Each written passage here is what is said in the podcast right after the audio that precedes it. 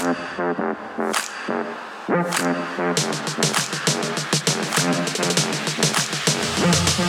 dia, bom dia! Mais uma fricção de 10 chegando! E semana passada né, tivemos dois dias de folga, é, porque nós tínhamos uma entrega muito importante para fazer na quinta-feira, dia 7, e acabou que na sexta-feira acumulou algumas coisas e por questão de priorização, infelizmente não consegui fazer análise de mercado também na sexta-feira. Mas vamos lá hoje, continuando a nossa maratona de análise de mercado nós vamos trazer alguns ingredientes bem importantes aí para o seu dia, tá bem? Bovespa na sexta-feira fechou embaixo de 0,43% e na semana subiu 1,4%. O dólar, por sua vez, na sexta-feira fechou em baixa de 1,44%, finalizando o dia em R$ 5,26.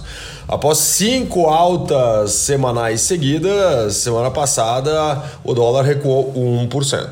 Lá fora nós tivemos SP500 baixando 0,08%, Dow Jones 0,15%, Nasdaq subindo 0,12%. Bitcoin hoje às 5 horas e 45 minutos da manhã estava caindo 1,71% a 20.492 dólares. E olha só o petróleo, meus queridos. Na semana passada, no dia 6, né, então na quarta-feira, né, uh, o petróleo chegou a baixar dos 100 dólares o barril, tipo o Brent, né?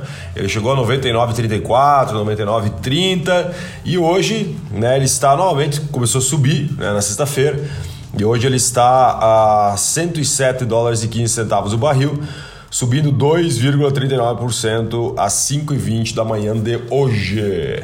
E uh, falar um pouquinho aqui do Brasil agora sobre ingredientes importantes da nossa economia também. Estímulo do governo vai aumentar o PIB. Analistas preveem um aumento do PIB em torno de 2%, algumas casas até falando em 2,5%. Para ter uma ideia, só para exemplificar para você, é, o Auxílio Brasil, né, que vamos ter aquele incremento no Auxílio Brasil, ele vai aumentar 0,3% o PIB. Atividade mais forte do que o esperado no primeiro trimestre também é um dos ingredientes aí que está sendo levado em consideração pelas casas e mais o estímulo do governo. Lembrando que eu falei só do Auxílio Brasil, mas temos outros estímulos que o governo está fazendo agora nesse segundo semestre, né, olhando muito aí pelo impacto uh, inflacionário que nós estamos tendo.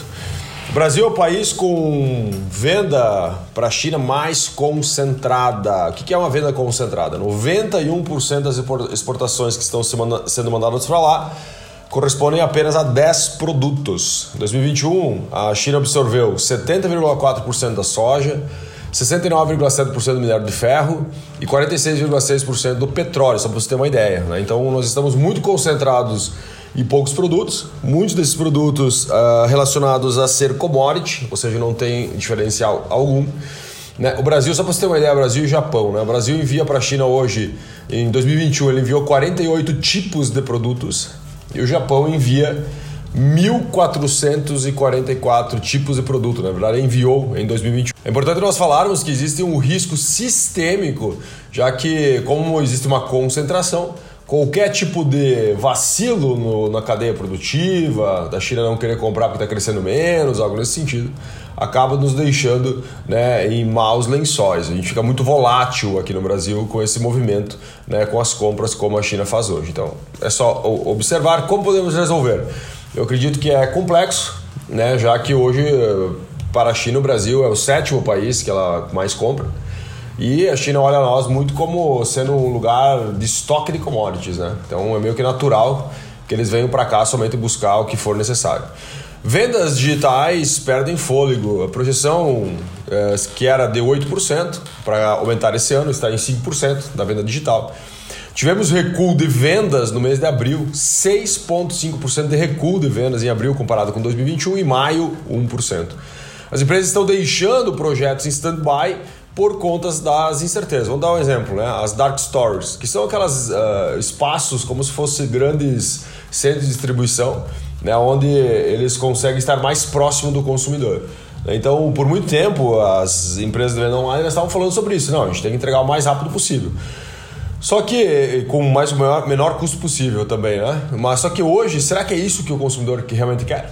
Ou ele quer um preço mais atrativo? Então, as perguntas que estão sendo feitas elas são bem importantes porque elas acabam ditando o ritmo de como será o projeto, né, os projetos digitais a partir de agora. E eu vejo que alguns recursos vamos ter. Um deles é os recursos de benefícios aos consumidores né, porque o custo está muito alto, né, e por, pelo custo estar muito alto da manutenção desses espaços, né, desse tipo de venda, eu acredito que os benefícios como frete grátis, como descontos mais agressivos e tudo mais, eles tendem a diminuir bastante para nós consumidores.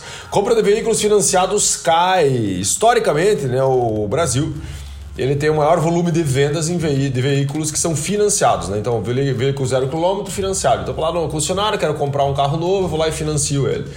Uh, há pelo menos oito anos, 50% a 60%, ou muitas vezes até mais, 70% em alguns meses dos veículos, eles são comprados a prazo. Mas olha só o que aconteceu nesse primeiro semestre de 2022. 63,6% dos veículos foram, foram comprados à vista e apenas 36%, um pouquinho mais de 36%, foram comprados no prazo e virou o jogo realmente. Então, qual que é a maior preocupação? Eh, é que tem um, um grande impacto no modelo de negócio por causa que as pessoas realmente elas não nem todas têm condições de comprar à vista. Então se nós ah, vamos criar um tipo de persona, um perfil do cliente ideal, o cara que tem condições de pagar à vista, a gente sabe que a gente vai estar limitado a um pequeno grupo né, de compradores. IPCA, IPCA de junho fica 0,67%, um resultado mais abaixo do esperado e do que registrado também no mês anterior. Nos últimos 12 meses, o índice da inflação acumulou 11,89% e principalmente neste mês de junho foi impactado pelo aumento dos alimentos. Mesmo que as energias, por exemplo, como a gasolina, que vou falar na sequência, ela ajudou aí um pequeno recuo, senão a taxa seria muito maior. Gasolina no Brasil teve um recuo médio de 8,9%.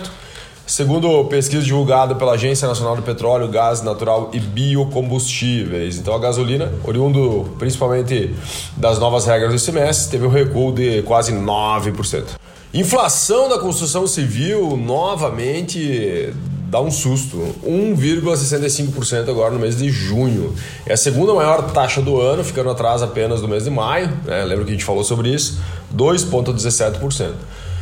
Nesse primeiro semestre, então, no ano 2022, ele tem um acumulado de 7,52% e nos últimos 12 meses um acumulado de 14,53%.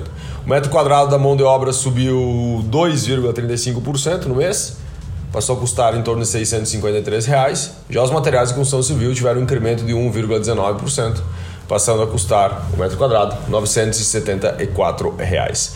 Pesquisa aponta crescimento industrial em 11 estados no mês de maio. De 11 de 15 tivemos crescimento uh, industrial. A média nacional ficou em 0,3%, de acordo aí com o IBGE. Então, alguns estados só pra, que ficaram em top 5, top 6 dos que mais cresceram, Amazonas com 6,6, Mato Grosso com 4,6, Ceará com 3,2, Goiás 3,2, Espírito Santo 2,9, Santa Catarina 1,6 e Rio Grande do Sul 0,7. Todos esses ficaram acima do 0,3, que era a média nacional.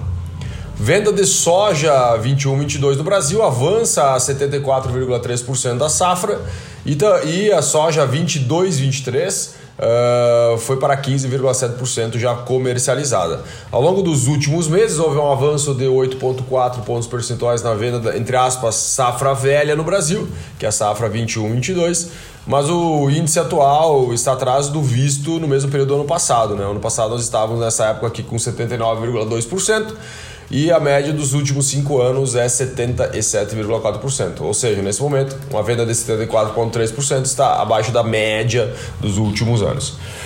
Xangai detecta mais variante da Covid. Isso aqui é de tirar o de, de nos deixar tirar o sono né, do brasileiro. Por quê? Não só do brasileiro, do mundo inteiro.